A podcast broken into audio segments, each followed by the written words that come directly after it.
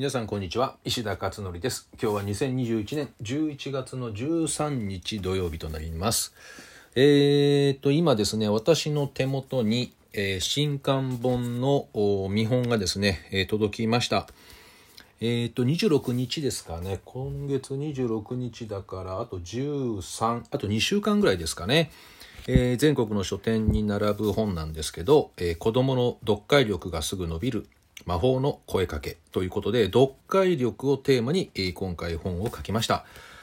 えーと、このね、裏の帯のとこにですね、QR コードがありまして、音声で聞ける著者からのメッセージということで、私のボイシーにね、飛ぶようになってるんですね。で、初めにの部分を、まあこれ、ここに書いてあるのと全然違うこと喋ってますけど、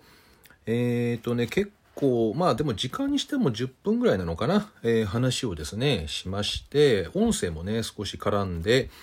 えー、皆さんにこうお伝えしているという本になっています。これね、本当に今までも何回もお話ししたかもしれませんけど、読解力ってね、ほんとね、上げられるんだよね。かかなりね、簡単とは言わないけど、うーん、難しくはない。多くの人が考えているほど難しくはないと。で子供たちって文が読めてないっていう子が本当に多くて字面を追ってるだけで意味が全然捉えられてないっていうのが多いんですよね。だからこれをやっぱりやり方を適切なやり方をしてあげることによって随分と変わると思うんですよね。で、私も実際に塾でそうやって教えてきたし、国語を上げてきたんですよね、みんな、みんな子供たちのね。だから実績がある方法なので、これね、ぜひね、学校とかでも取り入れてもらいたいな、できれば。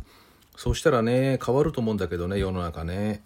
えー、ということで、まあ、主にでもこの本はママさん向けの本なので、家庭でどう伸ばしていくのかっていう話になります。で、アプローチの仕方っていうのはいくつもあって、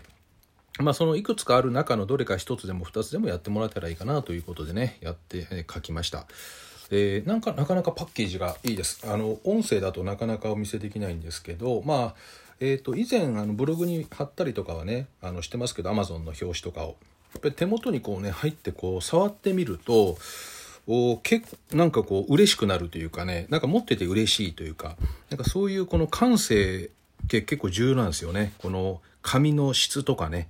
えー、なんかこの読みたくなるような、えー、構成とかね字の大きさだったりとかですね行間の開き方とかえー、そういうのを見るとすごくなんかいいなっていう感じがしました。えー、なので、まあ、これぜひ本当にね、多くの方にお手に取ってもらいたいなと思います。さて、えっ、ー、と、今日はですね、えっ、ー、と、今日のブログはタイトルが、子供たちからの相談の回答を始めましたあという内容です。えー、といってもこれはあのボイシーをやってましてこのボイシーでは「ママカフェラジオ」というタイトルでいつもね、えー、毎日配信をさせてもらってますけれどで、通常はママさんからの質問にいつもお答えをしています。で、ただ、えっ、ー、とね、最近ですね、高校生新聞って言って、えー、これもあるメディアなんですけどね、えー、そこに連載を私毎月やってまして高校生から来た質問に答えるっていうことやってるんですね。でそれをもうどれぐらいやってるかな？半年までまだ行ってないかな？56ヶ月ぐらいですかね？5ヶ月ぐらいかな、えー、やってまして結構あの高校生はですね高校生ぐらいになるとすごくあの勉、まあ、主に勉強関係進路関係が多いですけど話としては。えー、親から反対されてるとかね自分が行きたいところを親から反対されてるんでどうしたらいいですかとかね、まあ、そんな話だったりとかあとなかなか覚えようと思っても覚えられないとか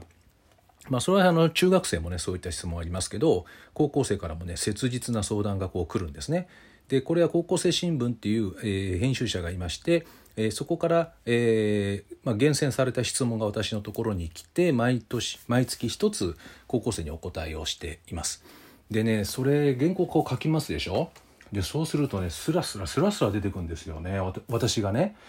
でやっぱり、まあ、ママさんの質問にももちろんこう答えることはあのある程度ねこう出てくるんだけどもっとねえー、中学生とか高校生の質問の方がねもっとスラスラ回答がこう出てくるんですよね私の中からね。でやっぱり30年以上もずっと子どもたちをね主に、えー、指導してきていたのでやっぱり出てくるんだなっていうふうにね思いました。でそれもあってああとねあの中学生勉強法っていう講座も年45回やってますけどそこでも子どもたちからですね最初一人一人話をしてえー、なんか困ってることあるって言って聞いてそれに答えていくってことをやってるんですけどこれもねあのなんかすごく私としてもあの嬉しいんですよね、えー、こう伝えられる嬉しさっていうのかな子どもたちに、えー、というのがありましてうんだったらば、えー、このボイシーでも子どもたちから相談が来たことに対して私が音声で回答しその部分だけを子どもたちに聞かせてもら聞かせてあげてっていうそういうのをやってもいいのかなって思ったんですよね。えー、まあ、そんなこともあって、えー、今ですね子どもからの相談も OK という形にして、えー、いくつも今来ています。で何回かこれまでも出したんですけど、えやっぱりその部分のチャプターを変えてえそのチャプターだけを聞かせてねっていう形でもちろんやってるんですけどねそうしないと他のチャプターはママさん向けに喋ってるので、えー、子供にはこう言ってあげてなんていう手の内を全部ね子供に聞かれちゃうことになるので、えー、そういうねお伝え方をしています。で実際子供に聞かせたら子供がすごく納得してましたとかあの第三者の声を間接的に聞くっていうのはすごくなんかあのあまりこう強制感がないみたいで、受け取りやすいようですね。えー、なのでこれからですねボイシーでは、えっと、子どもたちからの相談もいくつか、え、交えて、え、回答をしていこうというふうに思っています。えー、この間ねこの間っていうか昨日かこれは。昨日のボイシーの配信では昨日？あそうだね。昨日だね。昨日の配信では小学校5年生の子供で、えー、テストになると頭が真っ白になっちゃって忘れてしまうんですっていうね。えー、それの質問があったのでそれをね答えましたなので、えーとまあ、どこまでこうジャストミートできるかどうかわからないけれども、まあ、子どもたちに何かしら、え、ヒントになるような形でね受け取ってもらえたらいいなと思っています。えーまあ、それをね今日はブログで書いたということなんですよね。だからやっぱりね振り返るとうん今は私は圧倒的にママさん向けなんですよね時間比率で言うと。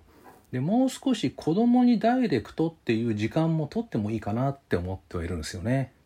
うん、なので、まあ、こういう相談という形の方がすごくしやすいだろうしでこの相談が他の方もね聞けるってことであれば、えー、ね、似たようなことで悩んでる子もいるかもしれないので、えー、拡散もしやすいしねなのですごくいいのかなって思っています。中学生カフェとか高校生カフェっていうねママカフェみたいな形で開いてもいいんだけど直接なんか顔を見るとすごく緊張しちゃって話ができないとかいろいろあると思うんですよなんか参加するの嫌だとかねあると思うのでなんかこういう形がすごく自然なのかなと思っているので、まあ、しばらくねこの形で進めていこうかなというふうに思っています。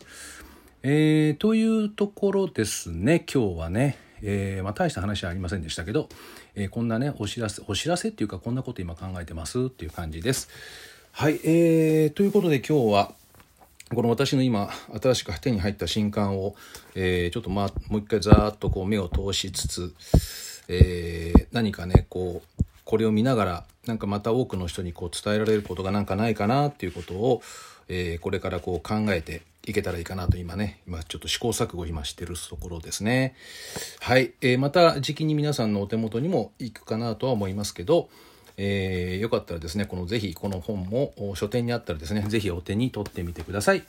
では今日は以上となります。また明日お会いしましょう。